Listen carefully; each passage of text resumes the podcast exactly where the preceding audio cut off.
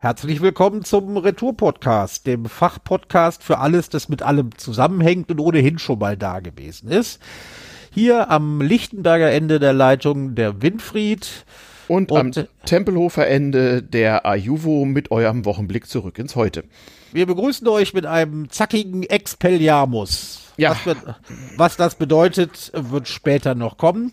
Mhm. Wir fangen aber rituell an mit äh, unserem kleinen Ukraine-Update. Mhm.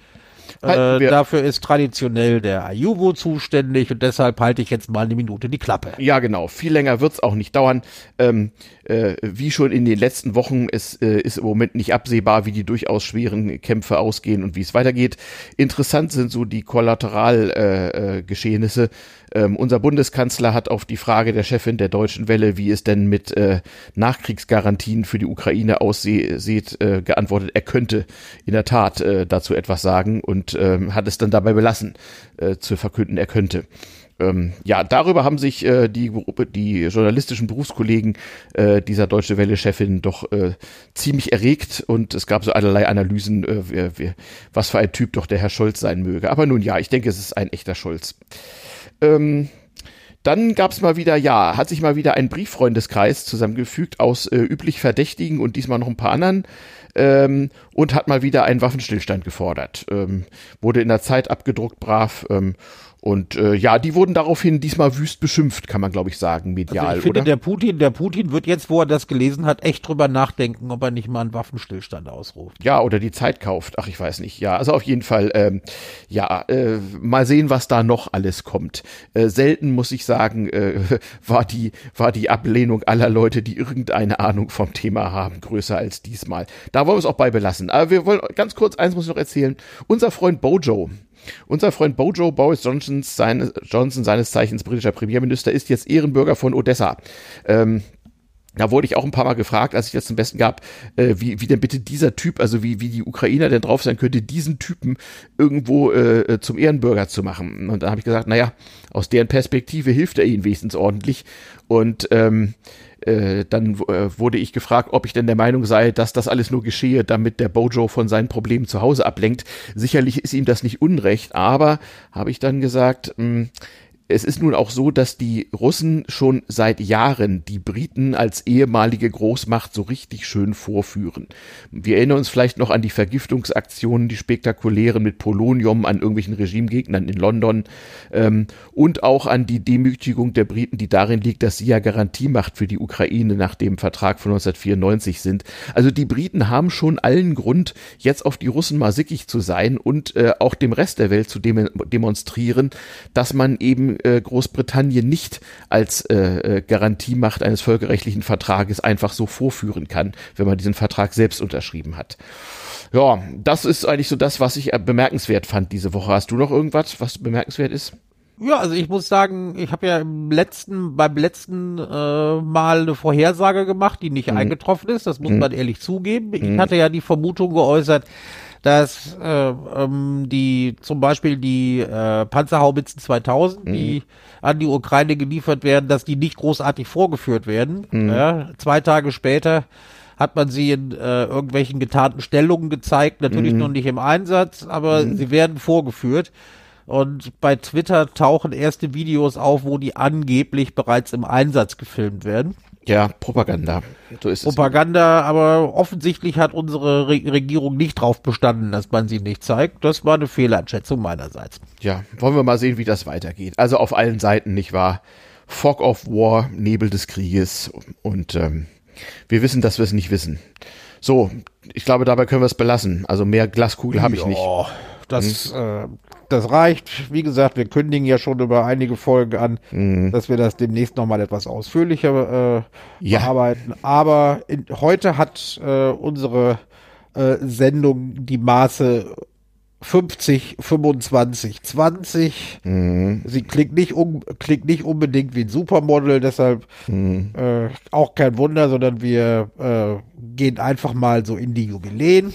Mhm. Wir fangen mit, äh, wir fangen mit äh, dem 50-jährigen Jubiläum an mhm. und knüpfen dabei zwanglos an an unsere Folge zum Thema Olympia, die mhm. relativ früh im Februar war, wo wir uns so ein bisschen über Winterolympiaden unterhalten haben. Und da hatten wir zum Beispiel die Erinnerung an das Miracle on Ice 1980 bei ja. der Winterolympiade in Lake Placid. Mhm. Da ging es um das legendäre Eishockeyspiel mhm. äh, USA gegen Sowjetunion, das die mhm. USA sensationell gewonnen hat. Mhm. Wie natürlich, wie natürlich später rauskam, mhm. war das äh, das äh, Ergebnis einer mehrjährigen Planung mhm. und Vorbereitung. Mhm. Äh, Leute, die sich noch erinnern können, werden, äh, werden wissen, dass dieses äh, in Anführungszeichen Duell dann auch so ein bisschen zum Kampf der äh, Systeme hochstilisiert ja, ja. wurde. Sport war sehr politisch. Mhm. Sport war sehr politisch. Mhm.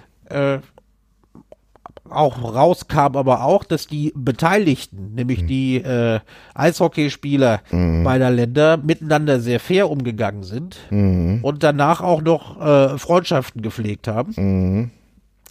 Das äh, 1980 in Lake Placid war die zweite große mhm. Äh, Sache, Sport, das zweite große Sportereignis, mhm. das so für den Kampf der Systeme her, äh, herhalten musste acht Jahre vorher, nämlich 1972, vor 50 also Jahren. vor genau 50 Jahren, mhm. hatte es äh, etwas Ähnliches schon mal gegeben, in mhm. sogar noch größerem Ausmaß, mhm. was den Medienhype anging und es dauerte deutlich länger als ein Eishockeyspiel über drei Drittel. Mhm. Äh, ich spreche hier vom sogenannten Match des mhm. Jahrhunderts mhm. in dem ein gewisser Robert James Fisher, auch genannt Bobby Fischer, mhm gegen Herrn Boris Spassky mhm. die Schachweltmeisterschaft ausgekämpft hat. Das Endspiel Ra derselben. Mhm. Das Endspiel, ja, man könnte sagen, das Endspiel derselben. Mhm. Die Nummer ging vom 11. Juli bis zum 1. Dezember 72 und fand statt in Reykjavik. Mhm. Auch das ein Kampf der Systeme ohne Ende. Kannst du dich ja. daran erinnern? Ja, ja, auf jeden Fall. Also als ich das in unserem gemeinsamen Vorbereitungsunterlagen hier sah, dachte ich, geil. Denn das hatte ich tatsächlich völlig vergessen. Und heutzutage ist ja Schach auch einfach nicht mehr so angesehen und omnipräsent, wie es damals war. Aber damals war Schach nicht nur politisch, sondern Schach war in Abwesenheit nennenswerter Computer und so weiter einfach auch eine viel verbreitetere Sportart und hatte einen ganz anderen Stellenwert in der Öffentlichkeit. Und die Schachgroßmeister und Weltmeisterkandidaten kamen meistens aus den USA oder der Sowjetunion und das war immer ein ganz großes Ding. Ein ganz großes Ding, also da, da muss ich dich korrigieren. Ja. Ähm, äh, also jeder äh, sprach Bobby drüber. Fischer, Bobby mhm. Fischer war mhm. der erste Nicht-Sowjetbürger, der äh, die Dominanz des äh, Sowjetschachs brechen konnte. Seit dem Zweiten Weltkrieg waren stets mhm. äh, sowjetische Schachspieler Weltmeister geworden. Ach ja. Äh, die machten quasi, die Russen machten quasi, oder die, äh, die Russen und die Scha äh, Großmeister der äh, zur mhm. Sowjetunion gehörigen Teilrepubliken, mhm. die heute alle unabhängig sind, machten, machten äh, das Weltschach quasi unter sich aus. Mhm. Denn Schach war in der Sowjetunion überhaupt der Nationalsport Mhm. Ja, bereits Lenin hat beschlossen, äh, mhm. äh, das, sei wichtig, Schachbildung, Schule, mhm. Äh, mhm. Schach wurde bereits in der Grundschule gelehrt, es äh, gab riesige Förderprogramme mhm. und äh, an den sowjetischen äh, Schachspielern kam wirklich kein Mensch mhm. vorbei. Und das war natürlich auch eine riesen Prestigenummer.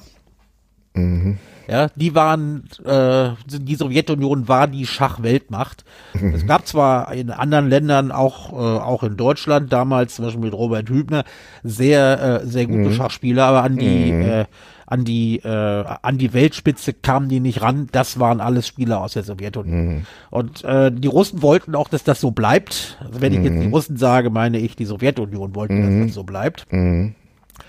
Und das hat, das, das haben die wirklich alles sehr brav unter sich ausgemacht, bis irgendwann Ende mhm. der 50er mhm. ein äh, 14- bis 16-Jähriger aus den USA auftauchte, eben mhm. just dieser äh, Bobby Fischer, mhm.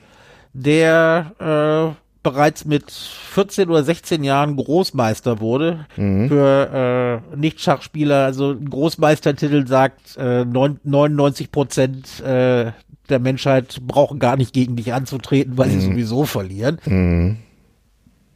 Und der hatte äh, schon als junger Mensch mehrfach äh, hintereinander die US-Schachmeisterschaft gewonnen. Mhm. Und spätestens seit einem äh, sogenannten Interzonenturnier Ende der 50er, bei dem mhm. er als Teenager das erste Mal aufgetreten war, hatten mhm. die Sowjets den auf dem Schirm. Mhm. Die sagten, oha, das ist einer der wenigen, die uns wirklich gefährlich werden können. Mhm.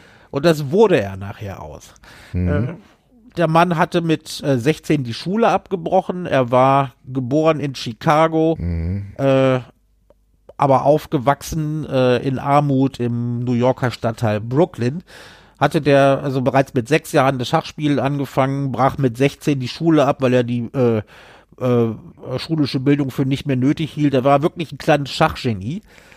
Äh, und er war so einer derjenigen, die wirklich gezeigt haben, dass Genie und Wahnsinn ganz eng beieinander liegen. Hm. Der mag ein großer, ein wirklich begnadeter Schachspieler gewesen sein, hm. aber er war äh, nebenher noch ein bisschen wahnsinnig und ein Arschloch vor dem Herrn. Mhm. Das ja. kann man so sagen. Das kann natürlich mal passieren. Also jedenfalls kann ich mich gut erinnern, 1972, da waren ja auch Olympische Spiele in München gerade gewesen.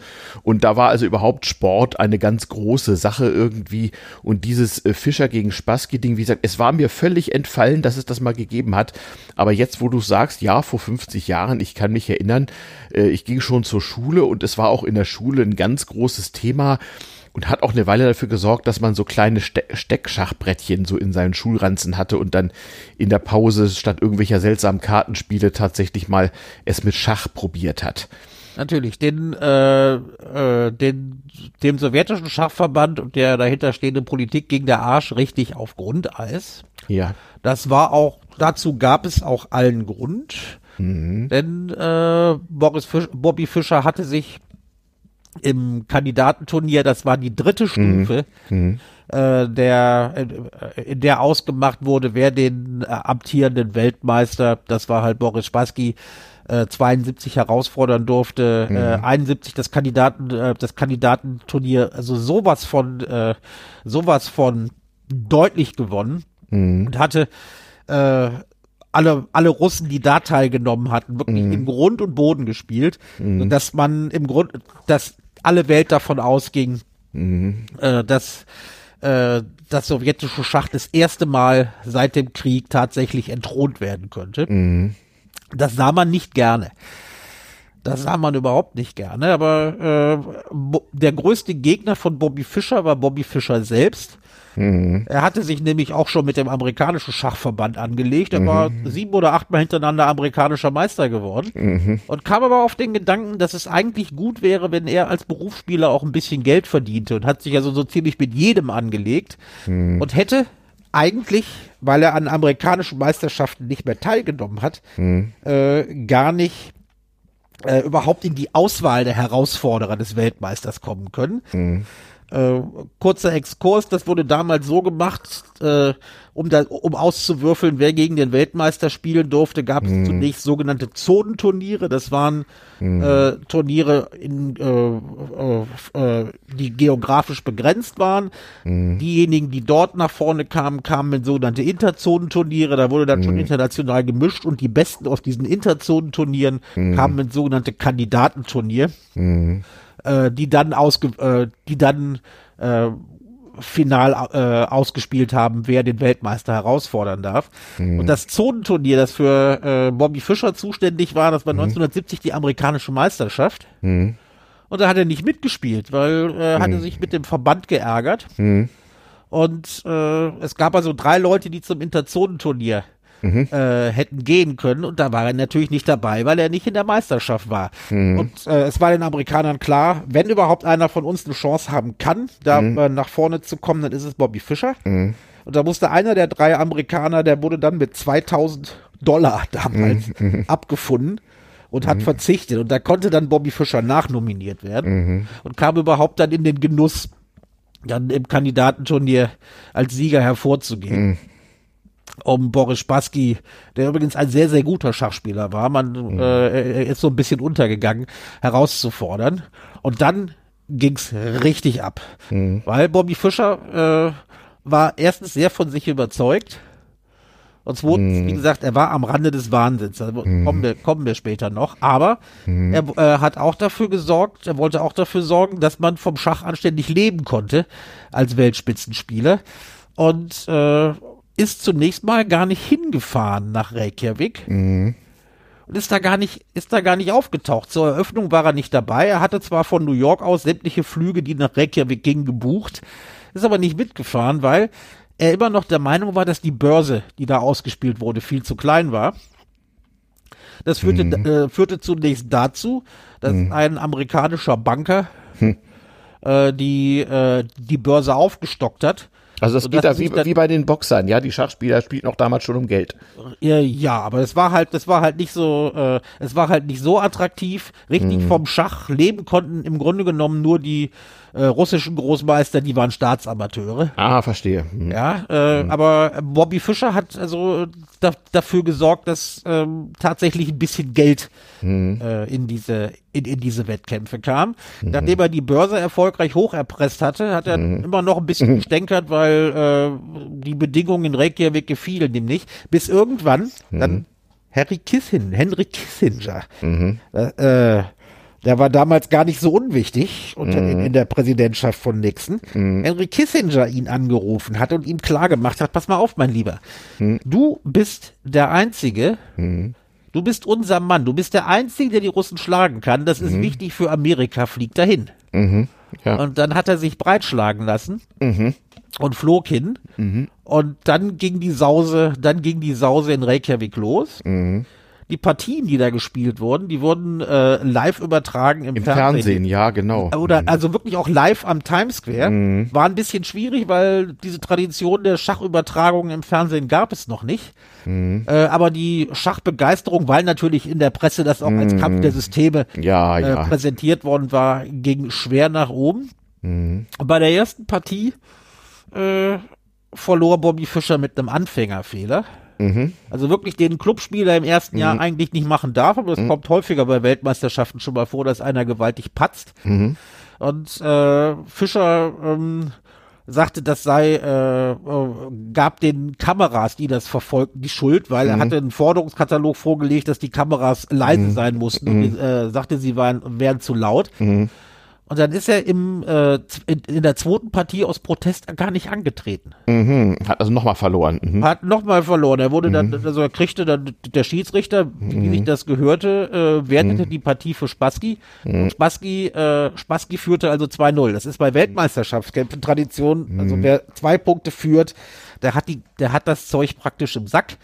Die Nummer war angelegt auf 24 Partien. Mhm. Wer zu, äh, wenn der Herausforderer 12,5 Punkte hatte, mhm. Remisen zählten einen halben Punkt, Gewinne einen Punkt, mhm. hatte er gewonnen, äh, wäre die Sache nach äh, 24 mhm. Partien auf 12-12 gelandet, hätte Karpov seinen Titel, äh, hätte äh, Spassky seinen Titel verteidigt gehabt. Mhm. Mhm. Die Nummer gilt heute noch. Und äh, damals meinte jeder, die Sache sei gelaufen. Mhm. Und man hätte, weil er sich weigerte, noch irgendwie mitzuspielen, ihm damals den Titel schon aberkennen können. Mhm. Und sagen, okay, äh, die Sache ist für Spassky gelaufen, Fischer spielt nicht mit, wir werten das am grünen Tisch, mhm. äh, äh, die Weltmeisterschaft für Boris Spassky. Mhm. Äh, die Russen hätten das auch gerne gesehen. Man hat mhm. Spassky unter, äh, man hat Spassky äh, unter Druck gesetzt, aber Spassky war ein Ehrenmann und er war ein mhm. Sportsmann.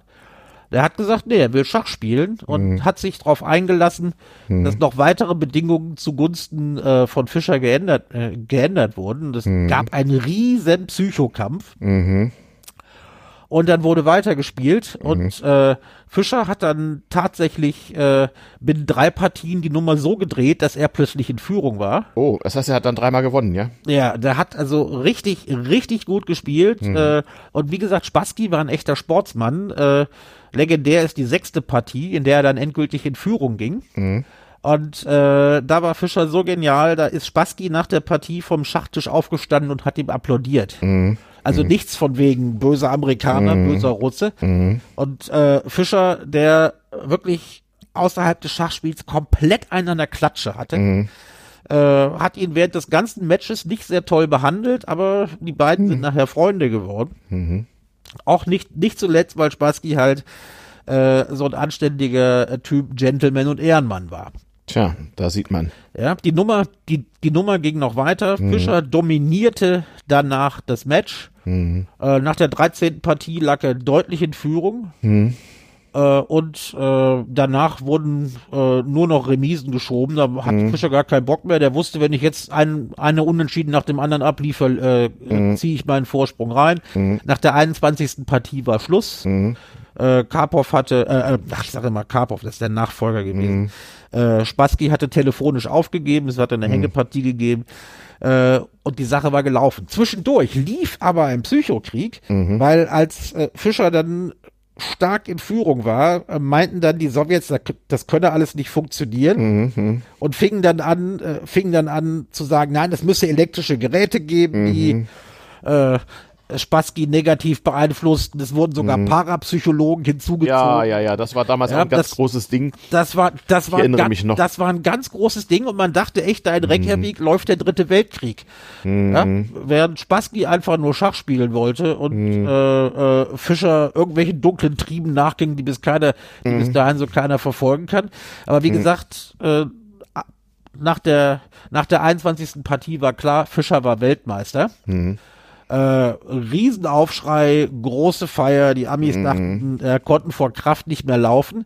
äh, Spassky hat das dann in äh, der Sowjetunion äh, nicht so gut verkraftet. Mhm. Vor allen Dingen hat man ihm vorgeworfen, hätte sich nicht richtig vorbereitet. Mhm. Er äh, geriet quasi dann in so eine Art äh, Fiel in wir mal, Ungnade. Äh, ja, genau, er fiel in Ungnade quasi Mhm. und äh, wurde auch nicht mehr so gut behandelt, hat Ja. sich dann nachher nochmal gerettet und hat 73 dann äh, die sowjetische Meisterschaft wieder gewonnen, ist aber danach so ziemlich verschwunden in der Versenkung. Mhm. Weil man es hat, äh, man hat's ihm echt übel genommen, Mhm. dass er verloren hat. Und wer, wenn einem die sowjetische Führung damals etwas übel nahm, Ja, dann konnte dann war das, das nicht schön. Nein, nein, das konnte tatsächlich, wie soll ich sagen, existenzbeendend sein, ja. Hm. Ja, aber äh, Spassky, Spassky hat das ganz gut überlebt. Er war also, äh, war auch kein Kind von Traurigkeit, war dreimal verheiratet. Äh, das dritte Mal mit einer Konsularbeamtin der französischen Botschaft in Moskau, was dann zur Folge hatte, dass er äh, nach Frankreich umziehen konnte, was man ihm auch wieder sehr übel genommen hat. Aber nachdem man ihn nicht so lieb behandelt hatte, äh, war er wohl mit der Gesamtsituation unzufrieden und zog weg. Ja? Und äh, die beiden sind Freunde geworden. Ja. Trotz, obwohl Fischer sich so komisch, äh, so komisch be äh, benommen hat. Und damit begann dann aber der endgültige Abstieg von Bobby Fischer. Ich wollte sagen, der ist nie, nie wieder irgendwas geworden danach. Der ist, nee, der ist auch nie wieder zu einer, äh, der ist nie wieder zu einer Partie wirklich angetreten. Äh, für die äh, nächst, also äh, er hätte ja dann äh, 1975 war es, müsste es gewesen sein, wenn ich ein paar Jahre dazu rechne, seinen Titel verteidigen müssen. Damals dann gegen Anatoli Karpov, der wieder aus der Sowjetunion, der sich äh, durch die äh, Qualifikation durchgequält hatte. Äh, aber Fischer hatte vor dann vor dem Match äh, dann einen bloß 179 Seiten, äh, nee, einen 179 Punkte umfassenden äh, Forderungskatalog vorgelegt, dem Gott, man oh nicht Gott. so richtig entsprechen wollte. Und da ist er, äh, ist er halt äh, nicht angetreten. Ja. Und Dann wurde die äh, von der FIDE, das ist die Weltschachorganisation, äh, kriegte Anatoli Karpov das Ding äh, am grünen Tisch überreicht. Auch ein sehr, sehr guter Schachspieler. Er hätte, äh, also er hätte diesen Titel auch verdient. Ob er es, äh, ob er gut genug gewesen wäre, gegen Bobby Fischer anzutreten, weiß man nicht. Tja, hat man nie in Erfahrung bringen können. Hat ja. man nie in Erfahrung bringen können. Bobby Fischer verschwand in der Versenkung, trat auch öffentlich nicht mehr auf, obwohl er äh, seinen, äh, obwohl er seinen Erfolg richtig hätte vergolden können. Ja, aber hat er nicht gemacht. Wie gesagt, der hat, der Mann hatte einen an der Klatsche. Äh, er tauchte dann im Jahre 1992 tauchte er aus der Versenkung auf, weil da ein Schaukampf stattfand, 20 Jahre genau nach, äh, nach dem Match des Jahrhunderts, wie das Ding ja genannt worden war, und spielte nochmal quasi als Revanche gegen Boris Spassky. Diesmal war eine Börse ausgelebt, äh, ausgelobt worden von mehreren Millionen Dollar, von denen der Sieger zwei Drittel und der Verlierer ein Drittel kriegen sollte. Mhm. Gab nur ein Problem. Die Nummer fand in Jugoslawien statt. Ah ja. Und da gab es ja einen kleinen Krieg und Ja. äh, Sanktionen Mhm. Gegen Jugoslawien. Das heißt, er hätte als US-Bürger dort nicht hinfahren dürfen. Aber da äh, Fischer mittlerweile auch USA-Hasser war, war ihm das ziemlich egal. Er fuhr da also hin. Er fuhr da also hin, was ihm sofort einen Haftbefehl einhandelte. Oh, so, so waren die Amis damals drauf. Don Ah, Nowitzki. Also äh, äh, das war äh, unter der Regierung von George Bush, äh, äh, von George Bush. Es gab Sanktionen gegen äh, Sanktionen gegen Jugoslawien. Also äh, hätte er doch nicht auftreten müssen. Das war Fischer natürlich egal. Ja. Und danach, danach war der Mann auf der Flucht. Mhm. Auch das Ja? noch. Auch das noch. Äh, in Amerika konnte er sich nicht mehr blicken lassen. Er ist dann äh, irgend, äh, er ist nach Japan geflohen, heiratete dort auch eine Japanerin. Ja. Äh, wurde aber irgendwann von den Japanern verhaftet, weil es einen Haftbefehl, weil es einen Haftbefehl gegen, äh, äh, gegen ihn in den USA gab. Und äh, wir wissen es aus anderen Fällen, wenn die, wenn die USA jemand dringend haben will, dann übt sie auch schon mal gelegentlich Druck auf andere Staaten aus. Ja. Äh, das war dann, das war bei Fischer so. Er landete also in Haft. Äh, und dann kam äh, ihm das Land zu Hilfe, in dem er 72 gewonnen hatte. Das war nämlich Island. Mhm. Äh, man hat äh, den isländischen Außenminister bekniet. Ja. Und in einem humanitären Akt Mhm. hat man ihm einen äh, isländischen Pass ausgestellt. Mhm. Und Island hatte mit den USA verhandelt, hier, wir geben dem Mann Asyl und wir versprechen, der verhält sich ruhig und übrigens, wir finden es nicht toll, was er macht. Mhm.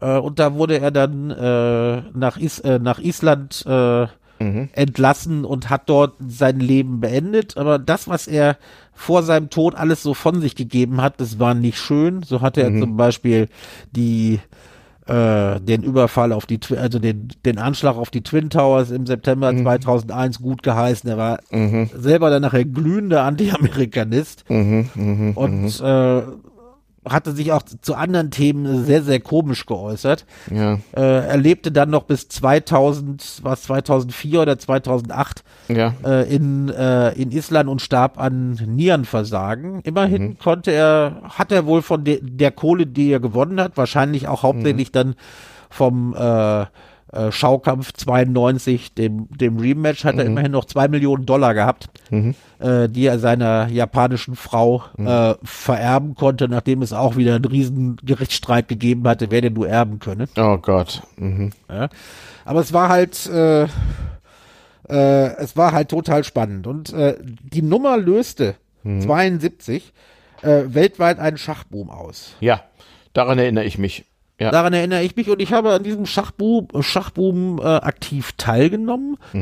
Ähm, mein Vater war, äh, mein Vater war in seiner Jugend ein sehr guter Schachspieler gewesen und ist dann im Zuge dieser äh, Begeisterung um das Match gegen Fischer, äh, ge ge gegen Spassky, hat er wieder angefangen zu spielen und hat mich quasi mitgerissen.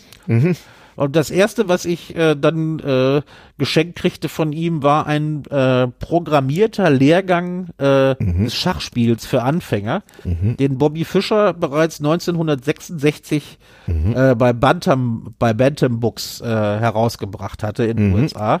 Äh, das war ein Schachbuch fast ohne fast ohne Text, sondern nur mit äh, sondern nur mit äh, Grafiken und äh, sowas. Also war wirklich ein programmierter Lehrgang, war verdammt intelligent gemacht, ging natürlich nur um Grundsätze, aber danach äh, danach war ich angefixt und habe bis in die äh, bis Anfang der 80er selber Turnierschach gespielt und äh, war sogar irgendwann, äh, das war Anfang der 80er mit unserer Schulmannschaft, da sind wir Dritte beim NRW Schulschach geworden. Ja, ja, sowas gab's damals. Sowas gab's damals. Naja, wir hatten also ja keine war- Computer, irgendwas musste man ja machen. Nee, also außerdem, das, damals, damals wurde Schach ja wirklich noch von Hand gemacht oder vom Genau. Kopf. Man musste Ja? dicke Bücher auswendig lernen eigentlich, ne? Nee, auswendig lernen nicht, aber es gab jede Menge, es gab jede Menge gute Lehrbücher. Die wurden übrigens äh, fast alle geschrieben von sowjetischen Großmeistern. Äh, Schach war nämlich auch eine gute Devisenquelle. Ja, stimmt. Äh, das war im Ja. Osten immer so. Ja, ja. Das die war- die berühmten Schachspieler aus Osten dem so. Osten, die waren ja auch gut dran, weil sie die Wiesenbringer waren, nicht? Äh, ja, Das auch. Und wie gesagt, wer in der Sowjetunion äh, ein guter Großmeister war, der kriegte dann auch schon mal eine Datsche geschenkt und so. Mhm, also das waren, das waren Staatsamateure auf höchstem Niveau. Mhm, Und die waren auch alle verdammt gut. Okay. Ja? Die waren wirklich alle verdammt gut. Äh, und also ich erinnere mich noch, ähm, äh, wir hatten natürlich eine sehr große Schachbibliothek zu Hause. Ja. Und fast alle Bücher äh, waren von sowjetischen Großmeistern geschrieben worden. Und alle waren erschienen im Sportverlag, also die deutschen Übersetzungen waren alle erschienen im Sportverlag in Ostberlin. Ah. Das heißt, die DDR hat auch die westdeutschen, äh, hat auch die westdeutschen äh, Schachspieler bombig, Ja. bombig beliefert mit, äh, mit, mit Lehrmaterial. Äh, wir hatten Glück, wir hatten Verwandte in der DDR, die haben das Zeug dann drüben gekauft und haben das dann äh, paketweise an uns geschickt. Wir hatten also ein komplettes Bücherregal voll damit und haben das dann, äh, haben das dann gegen Kaffee, äh, quasi gegen Kaffee und ähnliche Kleinigkeiten, die wir dann zurückgeschickt haben, eingetauscht. So haben wir viel Geld gespart. Das gibt's heute auch nicht mehr, dass man so sonderlich viel Schachbücher hat. Heute läuft alles über Rechner und Datenbanken. Aber damals wurde Schach halt noch von Hand gemacht. Ja, ich habe das gar nicht mehr so verfolgt. Ich glaube, so mit der Verbreitung von Computern, so äh, auch unter den Schachspielern natürlich, hat sich das ganze Literaturwesen stark geändert, das ganze Turnierwesen. Und ich glaube auch, dass die, so die Zahl und das Milieu der Schachspieler in den einzelnen Ländern hat sich geändert, oder? Ja, aber äh, äh, es war nicht so wie äh, wie eingangs gesagt, dass Schach damals beliebter war. Äh, Völlig im Gegenteil. Gerade während Corona hat Schach eine riesen äh, hat Schach eine riesen Renaissance erlebt, weil weiß, die Leute eingesperrt Seiten, waren. So, es gibt ja so Chess.com und so, da kann man in, So, der, in der je- Ferne Schach spielen, nicht? So. jede Menge Seiten und da auch keine großen Turniere stattfinden können, haben viele Großmeister äh, äh, äh, sich aufs Internet verlegt und es wurden Turniere im Internet gespielt, das boomte. Dann kam dann ja auch äh, vor kurzem dann noch diese äh, richtig gut laufende Serie bei, von Netflix, das Damen-Gambit raus, was auch wieder, was auch wieder zu einem Schachboom führte. Äh, und, und, und Schach ist aus der Pandemie und so weiter eigentlich gestärkt herausgegangen. Ja, es ist ja so, es ist durchaus beliebt. Jetzt fangen auch wieder, äh, jetzt geht, gibt's natürlich wieder Turniere, wo man sich face-to-face begegnet. In äh, Madrid läuft gerade äh, das Kandidatenturnier, in dem abgekaspert wird, äh, wer Weltmeister Magnus Carlsen herausfordern, darf. Äh, man merkt schon, nach dem Zerfall der Sowjetunion war es mit der Dominanz im Schach natürlich auch vorbei. Viele, äh, viele ehemals sowjetische Großmeister traten, traten natürlich dann für die Teilstaaten an, in denen sie, äh, die dann unabhängig geworden waren. Äh, kleiner Side, kleiner Sidekick, ähm, äh, eine der Schachgroßmächte heutzutage ist unter anderem die Ukraine. Und äh, natürlich immer noch Russland, aber Russland und Ukraine schenken sich nicht viel. Da sind wirklich verdammt gute Spieler dabei. Es gibt zwar auch gute Deutsche. Und wenn man die, äh, wenn man die treffen will, guckt man am besten Schachbundesliga. Weil die deutsche Bundesliga im Schach ist die stärkste nationale Liga, die es überhaupt gibt, weil die, weil alle Mannschaften sich äh, die besten Schachspieler aus der ganzen Welt einkaufen und sie während der Matches dann nach Deutschland einfliegen. Da wird wirklich Schach auf sehr hohem Niveau gespielt. Und offenbar ist da Geld bei zu verdienen. Mittlerweile ist Geld dabei zu verdienen und äh, die Großmeister heute äh, können Bobby Fischer eigentlich dankbar sein, weil er mit seiner Erpressung und so weiter mit dafür gesorgt hat, dass wirklich Geld ins Spiel kam. Okay. Ja, also der, der hat sich, der, der hat sich da, der hat sich da einige Verdienste erworben. Äh, und äh, ohne den wäre es, ohne den wäre es äh, wahrscheinlich sehr, sehr viel später dazu gekommen, dass auch außerhalb Russlands Großmeister vom Schach gut leben konnten. Ja. Es gibt da jetzt eine riesige Infrastruktur. Äh, Gerade Markus Carlsen, der derzeitige Weltmeister, das Magnus, ist so ja. einer, der nach meiner Einschätzung wirklich dann wirklich äh, mit Fischer vergleichbar ist. Nach Fischer gab es da immer noch sehr gute Weltmeister, aber äh, so eine Nummer, so eine Nummer eigentlich nicht mehr. Magnus Carlsen dominiert äh, seit mehreren Jahren.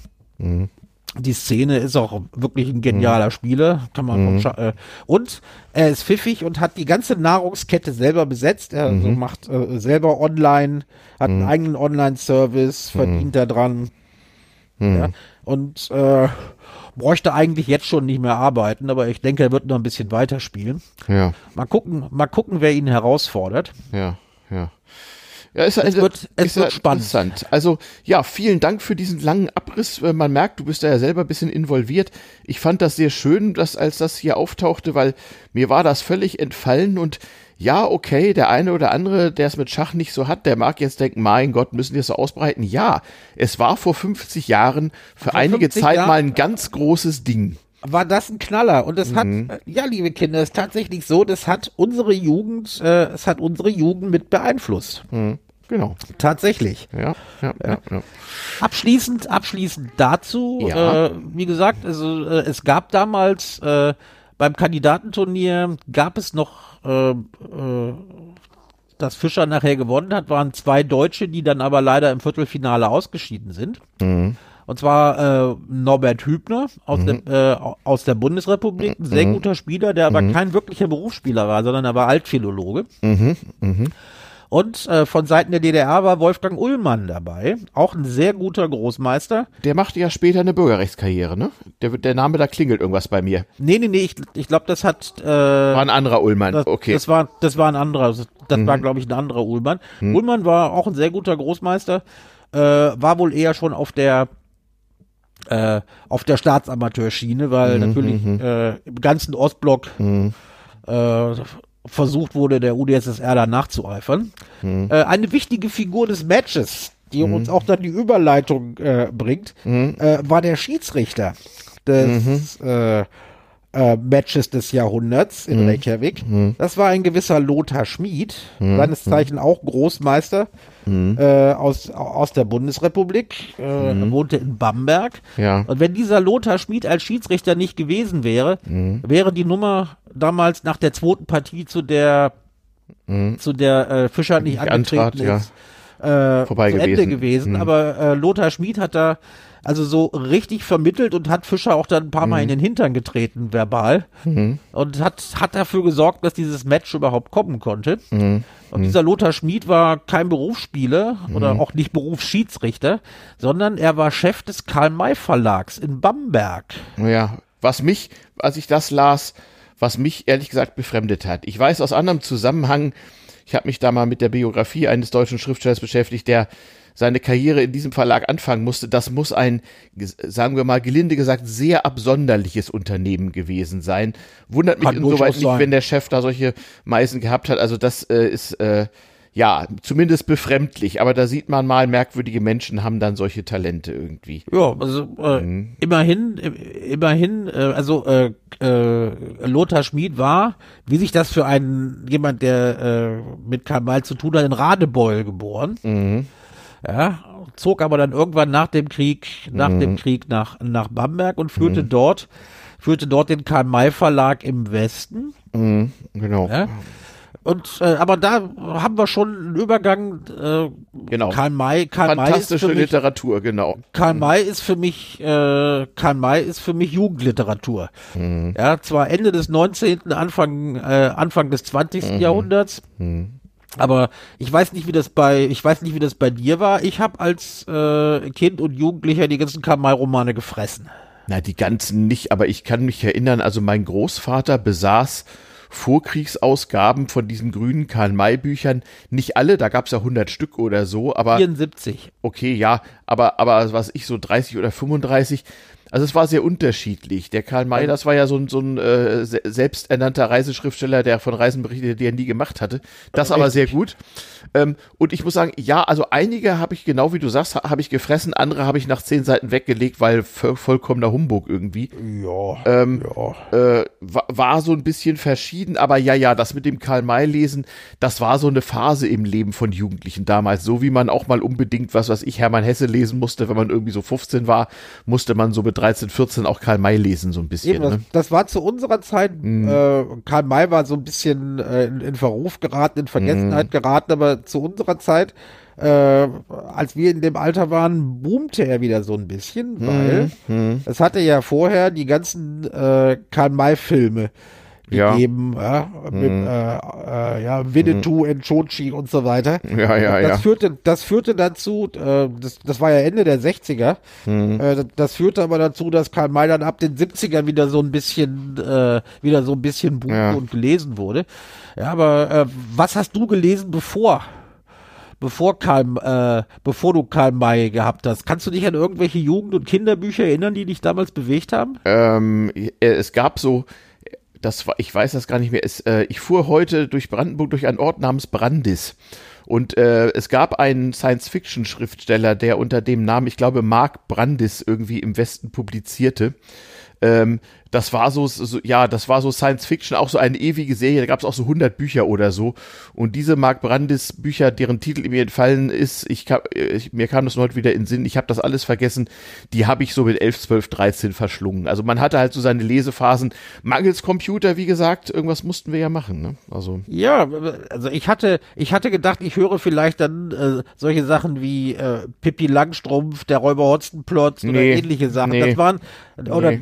äh, äh der Löwe Löwe ist los von Max Kruse, das waren so Sachen, die wurden mir als Kind noch vorgelesen, ja, bevor ja, ich ja. selber angefangen habe. ja, machen. stimmt, stimmt, stimmt. Das war natürlich, also, so, sowas gab es natürlich. Ja, so ähm, Knaller von Ottfried Preußler, wie gesagt. Ja, genau. Ja, stimmt. Die, die Ottfried, kleine Hexe. Ja, ich erinnere mich, als ich in die erste oder zweite Klasse ging, schrieb unsere Klasse dem Herrn Preußler einen Brief und er hat den auch beantwortet. Ja, ich erinnere mich. Genau, also das wurde auch in der Schule gelesen, genau. Ähm, was hast du eben noch gesagt? Äh, also irgendwas war noch, war noch interessant. Ja, ähm, Astrid Astrid Lindgren, Pippi Langstrumpf, du ja, mit Schweden-Connection. Nee, damals hatte ich ja von Schweden, wusste naja. ich ja noch gar nichts und ich konnte auch noch kein Schwedisch.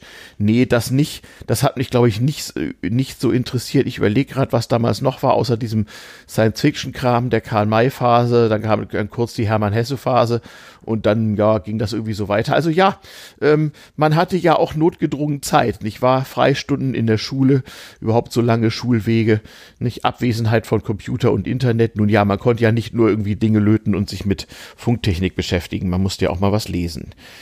Ja, so war das. Und was die Leute dann später gelesen haben, das ist jetzt dein nächstes Thema, nicht? Das, das ist mein nächstes Thema. Äh, mhm. Kinder, Kinder- und Jugendliteratur wurde gerade in Deutschland, mhm. ja, wir mhm. nehmen ja alles sehr ernst, wurde so ein mhm. bisschen verächtlich betrachtet. Mhm. Äh, und, ja, es war äh, auch ein äh, bisschen, Kinderbuchautor war auch so, also äh, Kinderbuchautor galt, galt nicht, galt, galt nicht, viel. unbedingt als, galt nicht unbedingt als gesellschaftlich anerkannt. Ja, zumal ja auch in dieser Zunft sich viele Leute tummelten, die ansonsten, sagen wir mal, reichlich merken merkwürdig waren. Und wenn jemand so in, in irgendwelchen Fernsehtalkshows oder so auftrat und dann hieß es, das ist ein Kinderbuchautor, dann rollten die meisten schon mal mit den Augen. Ja gut, denn die, die Generation, die Generation von Kinderbuchautoren, die man noch ernst zu nehmen hatte, das waren, mhm. äh, wir, wir, wollen, wir wollen doch mal Emin und die Detektive und sowas nicht vergessen. Mhm. Also Erich Kästner, danach, nach dem Krieg, Ortfried Preußler und so mhm. weiter, äh, mhm. die produzierten nicht mehr viel und mhm. ähm, in den 80ern, 90ern äh, ging die Kinderliter Kinder- und Jugendliteratur ging so ein bisschen den Bach runter. Ja. Bis im Jahre des Herrn 1997, also vor mhm. 25 Jahren, mhm. eine, äh, eine gewisse Joanne K. Rowling mhm. in, äh, in England bei Bloomsbury einen Zauberlehrling hat aufstehen lassen, mhm. nämlich einen mhm. gewissen Herrn Harry Potter. Mhm da hast du gar nicht dran teilgenommen, ne? Na, das war ja, nein, ich meine, da, da war ich ja schon, Eben. da war ich ja schon, schon mit mittleren Alters und habe den Kopf geschüttelt über diesen Hype. Ähm, ich habe dann wohl mal zwei, drei Jahre später, als das kein Ende nehmen wollte, mal irgendwie bei jemandem, der stapelweise die Bücher zu Hause hatte, in sowas mal durchgeblättert und habe den Kopf geschüttelt, wie man sich sowas antun könne. Ich fand das richtig schlechte Literatur irgendwie. Aber bitte, ich war da, wann, wann war das so? In den Nullerjahren war das, glaube ich, ein großes Ding. Mein Gott, nochmal, da war ich dann ja auch schon, schon bald 40 Jahre alt, nicht? Also, ah ja, das, also, der, also der, der erste Roman, äh, der, der erste Harry Potter Roman 1997 hm. äh, in, in England erschien erschien ein Jahr später, 98 in Deutschland. Mhm. Der wurde zunächst mit einer äh, Auflage von 500 Exemplaren herausgebracht. mhm. ja. Die verkauften sich wohl ganz gut, da wurde ein bisschen erhöht. Mhm. Äh, und in Deutschland bot man einem kleinen Verlag, dem Cornelsen Verlag, bot man das an. Ja, das ist eigentlich ein Schulbuchverlag. Hm. Und der hatte, äh, der hatte also äh, ja, aber die machten doch Kinderliteratur. Ja, ja. Und, dann, mhm. äh, und äh, der Verlagschef, der da gerade übernommen hatte, der hatte, der hatte einen richtigen Riecher gehabt und hat äh, äh, eine fünfstellige Summe gezahlt, was also mhm. an Honorar so richtig hoch ist oder äh, mhm. äh, für eine Lizenz mhm. und hat dann sich die deutschen Rechte gesichert. Mhm. Äh, ja gut, jetzt äh, ist dieser Verlag nicht mehr klein zu kriegen, weil die haben Mhm. richtig verdient. Ja. die Frau hat doch eine 100 Millionen Auflage irgendwie. Äh, Ja, ne? also äh, äh, weltweit wurden 500 Millionen Bücher verkauft, Ja. in 80 Sprachen übersetzt. Mhm. Es waren insgesamt sieben Bücher, dazu kamen noch drei Spin-offs. Und, ja, aber äh, so richtig gut ist es dieser Dame doch, glaube ich, nicht beko bekommen. Hilf mir mal auf die Sprünge. Die wurde doch irgendwann merkwürdig und unterstützte fragwürdige Dinge irgendwie. Was war Also denn so da? richtig, nee, nee, so richtig merkwürdig, so, so richtig merkwürdig ist die gar nicht. Mhm. Äh, die unterstützt äh, äh, mit ihrem Vermögen, sie ist Milliardärin. ja. Ist ja nur kein Wunder, denn äh, Ja. sie hat natürlich dann die Folgebücher, hat sie sehr richtig gut verhandelt. Hm.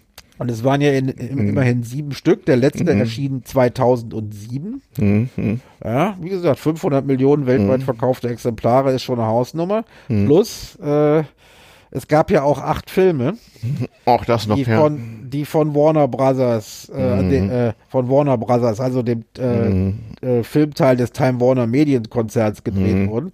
Und die hatten Stand 2018 7,7 Milliarden US-Dollar eingespielt. Alles klar. Und Frau Rowling hatte natürlich nicht schlecht verhandelt. Ja, sie ist, die ist mit ihrem Geld aber sehr großzügig umgegangen. Also sie, äh, sie äh, sponserte zum Beispiel was gegen Mul äh, Multiple Sklerose Ja, und ja. hat sich auch für Rechte von Minderheiten, also Ja. gerade von Homosexuellen eingesetzt, erzählte auch, dass sie bestimmte Charaktere ihres Buches, gerade die wichtigen, auch als Homosexuelle konzipiert hätte.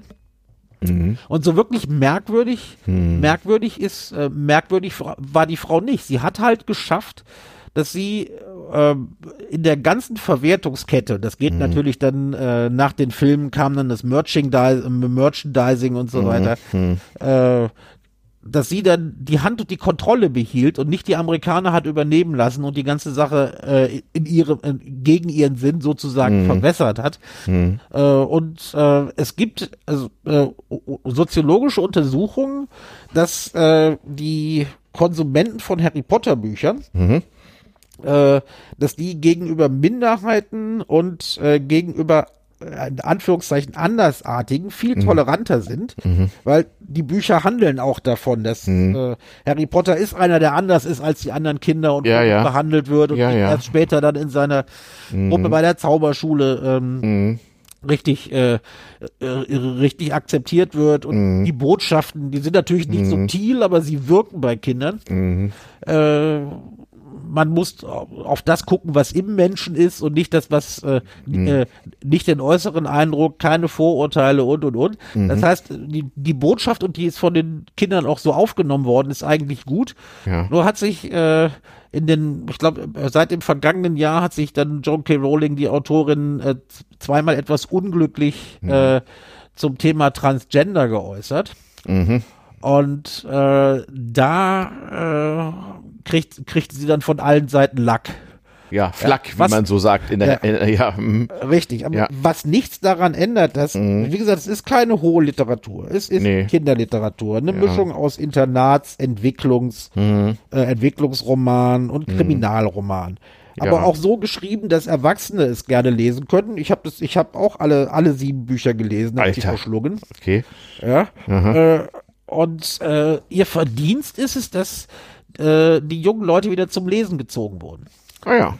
Ja, und äh, seitdem boomt auch Jugendliteratur. Und das ist alles 25 Jahre her. Also die hat diese Bücher in wenigen Jahren geschrieben.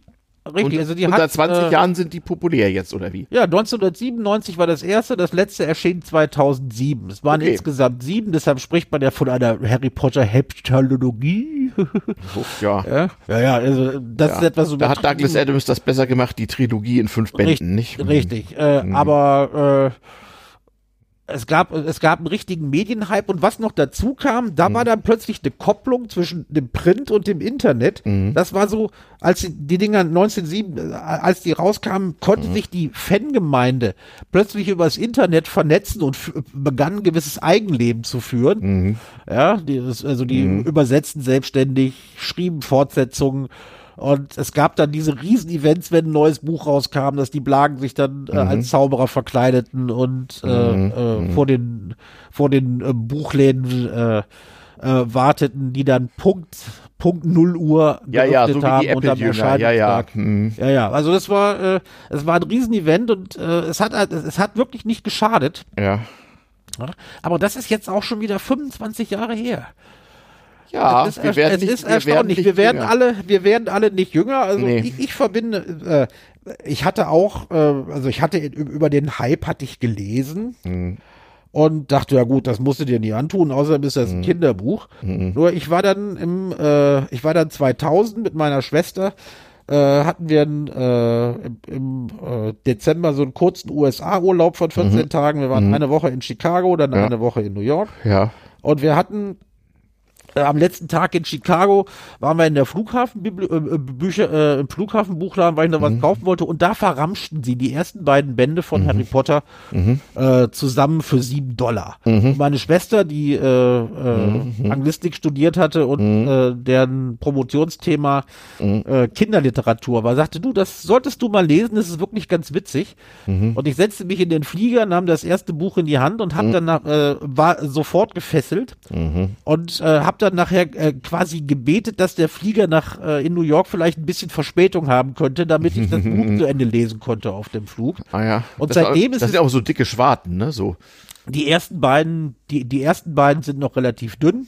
Richtig dicke Schwarten werden später. Viel zu dicke Schwarten sind die beiden letzten. Da hat sich keiner mehr getraut, äh, jo, jo, John K. Rowling zu lektorieren. Aber bei mir war es halt so, dass ich immer der neue, äh, der neue Band kam gerade raus. Und danach, da- ich war im Urlaub und verband mit, äh, verband mit dem Lesen dieser äh, Harry Potter Dinge auch so Urlaubserlebnisse. Das heißt, man war in der gelösten Stimmung, äh, alles war einem egal und äh, ich fand das, äh, ich habe es wirklich genossen. Ja, keine hohe Literatur, aber zum Entspannen auch für Erwachsene. Das ist schon 25 gar Jahre her. Und das ist jetzt 25 Jahre her. Ja, Zeit vergeht. Äh, zwei Anekdoten dazu. Also gesagt, ich habe die Bücher nie, nie, nie gelesen. Irgendwie war mir irgendwie nix. Mir sind zwei Dinge aufgefallen. Das eine war, war auch so ein awkward Moment. Ähm, eine Freundin oder eigentlich genau gesagt die Frau eines guten Freundes von mir ähm, erzählte mir beiläufig, das auch schon so vor 20 Jahren oder so, dass ihre Kinder diese Bücher ja nicht lesen dürften, weil die gingen in einen katholischen Kindergarten und der Pfarrer hätte das verboten. Ja, Äh, das, ja. Das, ja, das, das, das gab es. Also äh, Von, von wegen Zauberei und so, das ist ja Zauberei alles. und so und, äh, und äh, irgendwelche Kulte. Also a- einige kirchliche Kreise wollten das äh, wollten das bannen in den USA. Bei einigen Fundamentalisten war es auch nicht so beliebt, aber das hat nicht das hat nicht ausgereicht. Und, wie gesagt, ich weiß nicht mehr, welches Land das war. Es, irgendwelche Länder ähm, äh, in Asien äh, haben diese Bücher lange Zeit verboten oder sonst irgendwie behindert. Und zwar äh, als Ausweis westlicher Dekadenz irgendwie. Aber, äh, das, das kann das kann ich sein. weiß nicht, welche Länder das waren. Vielleicht wissen unsere Hörer das. Schreibt uns einen Kommentar unter die Sendung. Und die, die Harry Potter Filme, die werden jetzt also im, äh, ich glaube auf Sat 1 oder so, die werden äh, alle paar Monate immer wieder regelmäßig durch. Mhm. Gehören die nicht inzwischen zum Weihnachtsprogramm oder so? Ja, das auch, das auch. Mhm. Also äh, da, äh, also sie finden, äh, sie, sie finden immer noch ihre Abnehmer. Ja. Also wenn gesagt- man das als Märchen ansieht, ist das doch okay. Oder? Eben, und John K. Rowling hat immerhin geschafft, und man kann über die Qualität dieser Bücher sagen, was man will, hat Mhm. immerhin geschafft, dass äh, Millionen von Jugendlichen wieder das Lesen angefangen haben. Und Ja. auch nicht damit aufgehört haben, als Harry Potter vorbei war. Ja, ja, ja. Das, das ist, das ist ein Verdienst für, Mhm. ähm, für das sie meiner Meinung nach ruhig Milliardärin werden durfte. Ja, das ist doch schön. Na gut, dann haben wir jetzt also auch noch einen Literaturteil hier nach dem Schachteil. Ist ja voll die Kultursendung. Ja, deshalb müssen wir uns jetzt äh, In die dritten Niederung Teil in der begeben, ja, kürzer der halten, Weltpolitik, Äh, kürzer halten, ein paar Niederungen begeben äh, und äh, fragen, ob Putin demnächst irgendwann vielleicht mal nach Den Haag umziehen muss. Denn heute vor 20 Jahren, also diese Woche vor 20 Jahren, hat der Internationale Strafgerichtshof in Den Haag Seine Arbeit aufgenommen. seine Arbeit aufgenommen. Äh, und zwar genau am 1. Juli 2002. Äh, Äh, gegründet worden war er, äh, also die Grundlage gelegt worden war 1998 Mhm. durch das sogenannte römische Statut, das immerhin von 123 Staaten Mhm. ratifiziert worden ist, Mhm. die allerdings nur sech- ungefähr 30 Prozent der Welt Weltbevölkerung repräsentieren. Weil die Großen nicht dabei sind. Also nicht, äh, nicht alle, zum Beispiel nicht China, Mhm. äh, nicht Russland, äh, aber auch die USA und Israel Mhm. haben das Ding nicht ratifiziert. Mhm. Das heißt aber äh, trotzdem diese Institution, so Mhm. zahnlos sie auch äh, scheinen mag, hat bereits einiges bewirkt. Ja, die sind ja auch fleißig tätig. Also ich erinnere mich noch an die Prozesse gegen die äh, äh, jugoslawischen Bürgerkriegstäter so. Das ist ja auch schon wieder eine ganze Weile her. Halt, halt, halt. Halt. Das waren das falsch. Das waren Sondertribunale. Ah, so. Ja, ähm, es, äh, also der internationale Gerichtshof, wie wir ihn jetzt haben, Mhm. der ist, be- beruft sich natürlich auf die äh, Tradition der Kriegsverbrecherprozesse nach 45 in Deutschland. Mhm. Mhm. Ja. Da, war, da, da wurde ja erstmals international definiert, was Verbrechen gegen die Menschheit ist, für Führung eines Angriffskrieges und, und, und Völkermord, Mhm. all das. Und äh, die Nürnberger Prozesse, so heißen sie ja, waren eigentlich als Vorbild gedacht, dass die Vereinten Nationen sowas dann mal äh, äh, wirklich dann auch permanent etablieren. Ja. Nur als dann der Kalte Krieg losging, äh, da war man sich nicht mehr so einig, ob man so einen Gerichtshof braucht. Mhm. Aber dann, äh, als auch wieder der Kalte Krieg so weit vorbei war, gab es halt wieder Versuche, äh, sowas aufzubauen und 1998 ist es halt gelungen. Das äh, ist jetzt wirklich ein permanent vorhandene Institution. Es hatte äh, in, äh, äh, beim Völkermord in Ruanda und auch in Jugoslawien hatte es sogenannte Ad-Hoc-Gerichtshöfe gegeben, die vom, äh, von den Vereinten Nationen eingesetzt worden waren. Aber da musste man jedes Mal die Infrastruktur neu aufbauen und so hat man dann sich 98 drauf geeinigt, äh, wir bauen so ein Ding, was wirklich permanent vorhanden ist. Mhm. Und äh, ja, seit 20 Jahren machen die ihre Arbeit, mehr schlecht als recht, aber sie haben immerhin Mhm. äh, einige afrikanische äh, Massenmörder für einige Zeit hinter Gittern gebracht. Mhm. Und nach dem, was ich von äh, Leuten hörte, die dort arbeiten Mhm. oder gearbeitet haben, äh, hat er zumindest in Afrika bewirkt, dass viele Diktatoren und sonstige Warlords deutlich vorsichtiger geworden sind äh, beim Rummorden und äh, Verbrechen begehen, weil sie wissen, jetzt gibt's eine Institution, vor der wir irgendwann mal landen könnten. Das heißt also, auch, auch, auch viele fiese Jungs haben ein klein wenig Angst davor. Ach ja. Und das hat vielleicht schon so manches, äh, manches Menschenleben gerettet. Und ganz aktuell ermittelt der Internationale Strafgerichtshof natürlich wo? In der Ukraine. In der Ukraine. Denn die Ukraine hat den, äh, gehört zu den Staaten, die das äh, römische Statut zertifiziert haben. Und sie hat, ganz wichtig, hat den Internationalen Gerichtshof gebeten, Ja. Äh, Natürlich. Dort, dort zu ermitteln. Und sobald Was das Wunder. passiert, kann er auch aktiv werden. Mhm. Nur, dass halt Was Russland nicht. Mitglied dieses Clubs ist. Insoweit könnte es noch schwierig werden, nicht? Soweit könnte es noch schwierig werden. Ähm, äh, wir brauchen da gar nicht so groß äh, viel zu erzählen. Wir sollten in den Shownotes eine einen kurzen DLF-Beitrag äh, verlinken, in dem äh, ein Herr Klaus Rackwitz, der das damals als Verwaltungschef äh, diesen Gerichtshof mit aufgebaut hat, so ein bisschen erzählt, wie das funktioniert und was das für Erfolge hatte. Könnt, äh, können, wir, können wir jedem nur empfehlen, äh, auch mal ein bisschen einzulesen, weil jetzt durch den Blätterwald rauscht es jetzt ja auch, man müsse Putin vom internationalen Gericht Ja, verklagen ja, und ja, so. ja. Ja, sehr schön. Erstmal müsste man seiner habhaft werden. Mhm. Ja. Äh, es wäre natürlich möglich, auch wenn Russland äh, das Ding nicht zertifiziert hat, jetzt kommt der Witz. Ratifiziert. Natürlich ratifiziert hat. Äh, also er kann auch dann tätig werden, wenn der Weltsicherheitsrat eine bestimmte Sache äh, dem äh, Internationalen Gerichtshof zur Behandlung. Äh, also Nun, da gibt's natürlich ein russisches Veto. Ist auch das ist schwierig. natürlich nur doof, dass äh, Russland halt Veto macht im Sicherheitsrat ist. Mhm. Äh, wenn Putin oder wenn Putin da jemals äh, davor landen würde, das würde nur gehen, wenn äh, äh, irgendein Stauffenberg dieser Welt sich bereit erklärt, hm. äh, vielleicht einen Umsturz einzuleiten. Und dann, hm. äh, dann könnte man ihn vielleicht mal in Den Haag sehen, aber dass Putin oder irgendeiner der aus, aus der hohen Generalität, der solche Verbrechen befohlen hat, hm.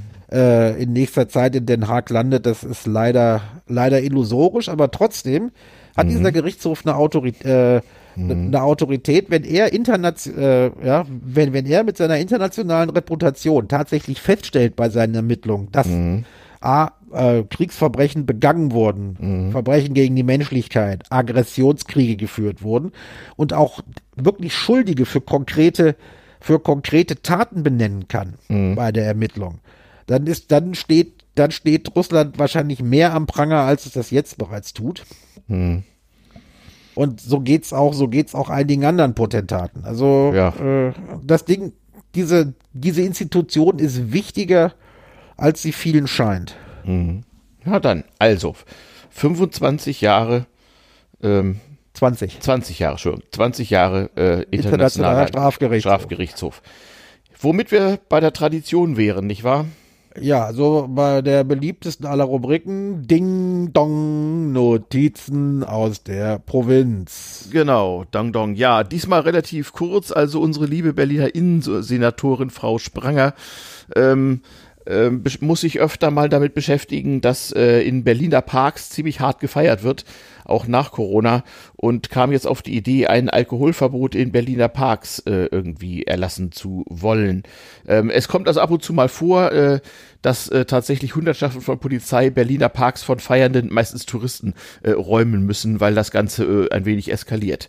Ja, also äh, notorisch äh, ist mittlerweile der äh, äh, Simon Park, also der James Simon Park in ist, der, da, ist das da am Mauerpark irgendwo? Oder? Nee, das ist also ziemlich zentral, ziemlich mhm. zentral in Mitte, ich glaube Nähe Museumsinsel, müsste man ah, ja. nachschlagen. Ja. Wer es genau weiß, bitte Kommentare. Ja.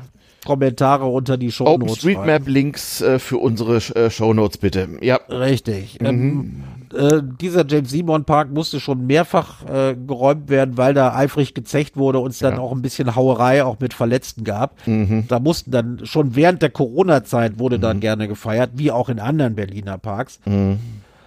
Und jetzt äh, kam dann, aber weil das immer häufiger vorkommt und da auch Straftaten begangen werden, kam jetzt die Innensenatorin Iris Spranger, Klammer auf, mhm. und schuld daran ist nur die SPD, mhm. äh, darauf, man müsste doch mal andenken, ob es Alkoholverbot in Parks gibt und einige mhm. Berliner Bezirksbürgermeister meinten, ja, das müsse dringend Oh, äh, ja. Zur, ich, ich stelle mir gerade vor, gehören. wie Berliner Ordnungsämter versuchen, dieses Verbot in Parks durchzusetzen. Denn dafür werden sie ja zuständig. Die Berliner Polizei ist sich für sowas im Allgemeinen zu fein. Ja, nee, Moment. Also die Berliner Polizei muss es machen. Also jetzt kommen wir. Jetzt ja, kommen ist das nicht Ordnungsamtssache? Ja, eigentlich schon. Aber ab 22 Uhr, wenn die Ordnungshelfer nicht mehr, äh, ah. wenn die ah. Ordnungsämter keinen Dienst mehr hatten, dann wird die im, dann muss im Zuge der Amtshilfe die Berliner mhm. Polizei sowas durchsetzen. Na, die werden sich Plus, wenn es da auch noch zu Straftaten kommt. Mhm. Äh, die Gewerkschaft der Polizei hat darüber schon gelacht und gesagt, ja, gerade da am James Simon Park haben mhm. unsere, die Leute in unserer Direktion schon mal, schon mal 200.000 Überstunden geleistet. Mhm. Wie, wer soll das machen? Genau. Und die paar Hansels vom Ordnungsamt, die werden den ja. Teufel tun, ja. werden den Teufel tun, sich da hinzustellen und sich dann also, äh, bestellte Schläge abzuholen. Ja, wollte ich gerade sagen. Also ich erinnere mich noch, ähm, wie in Berlin das Rauchverbot in Kneipen eingeführt wurde. Also natürlich nicht in allen Kneipen. Es gab natürlich ähnlich wie beim Ladenschluss die, die absurdesten Ausnahmen, warum eine Kneipe nun äh, weiter Raucherkneipe bleiben durfte. So ist es bis heute. Aber ähm, also der Versuch, äh, also sagen wir so, ich kenne selbst hier in meinem recht harmlosen Bezirk so ein paar Etablissements, wo nicht nur die sprichwörtlichen 100 Jahre Zuchthaus am Tresen stehen, ähm, sondern wo ich mir das so richtig lebhaft vorstellen kann, wenn da so zwei arme Ordnungsamtshansler, so zwei Plattfüßler reinkommen und erzählen, die Leute sollten doch mal die Kippe ausmachen ähm, äh, und was dann so passiert Ähm, Also ich war, ich war persönlich, ich war persönlich Zeuge von, von Selbstjustiz in einer dieser Kneipen bei uns in Lichtenberg und da stehen dann schon mal mindestens 50 Jahre Knast am Tresen. Dass nachdem, äh, dass nachdem die Leute vom Ordnungsamt gegangen waren, die, äh, weil man äh, die Kneipe angezeigt hatte, äh, die Kneipe angezeigt hatte, dass da geraucht würde, da, da, das hat man brav über sich ergehen lassen und hat sich gegenüber den Ordnungsamtsmitgliedern auch nett unterhalten, aber die Knastologen am Tresen, die kannten, sie kannten sich ja mit Ermittlungen aus, haben dann relativ schnell rausgekriegt, welcher Idiot da angerufen hatte. Und äh, so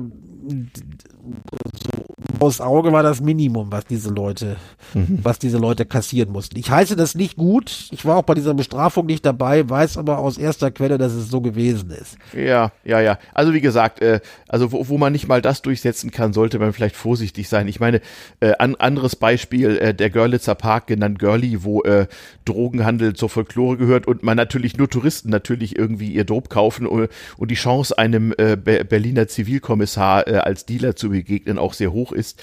Ähm, aber da hat man es halt irgendwie mal konzentriert und äh, so die wohlfeilen Forderungen irgendwelcher äh, weltfremder Politiker, man möge das unterbinden, werden von der Polizei inzwischen auch nur mit Gelächter kommentiert. Nicht zumindest die von, nicht von, der, gerade- von der Gewerkschaft, sagen wir mal lieber. Zumal, zumal die Politik gerade in Friedrichshain-Kreuzberg, also der Autonomen Republik Kreuzberg, diesen Drogenhandel ja quasi noch mit unterstützt. Ja, ja. Ja, und man sagt und sagt, man dürfe keinen ausgrenzen. Aber wenn diese Stadt es nicht schafft, ja, den offenen Drogenhandel in Ja. äh, Be- Berliner Parks abzustellen, dann Ja. möchte ich gerne mal wissen, wie sie Ja. ein Alkoholverbot durchsetzen wollen. Es ist das übliche Berliner Prinzip. es gibt das Regeln für alles Mögliche. Sie werden aber nicht enforced und alle leben still vor sich hin. eben, genau. Ja. Ja, das So haben, viel zu den Notizen aus der Provinz dieses Mal. Ja, genau, ist auch, ist auch genug. Wir sind ja auch schon wieder eine gute Stunde unterwegs hier. Ja, Hausmeisterei dann auch ganz kurz. Geht auf retourpodcast.de und kommentiert, verbre verbreitet den Link zur Sendung. Und ansonsten würde ich mal sagen, wir wünschen euch jetzt einen schönen Schönen Sonntag. Sonntag.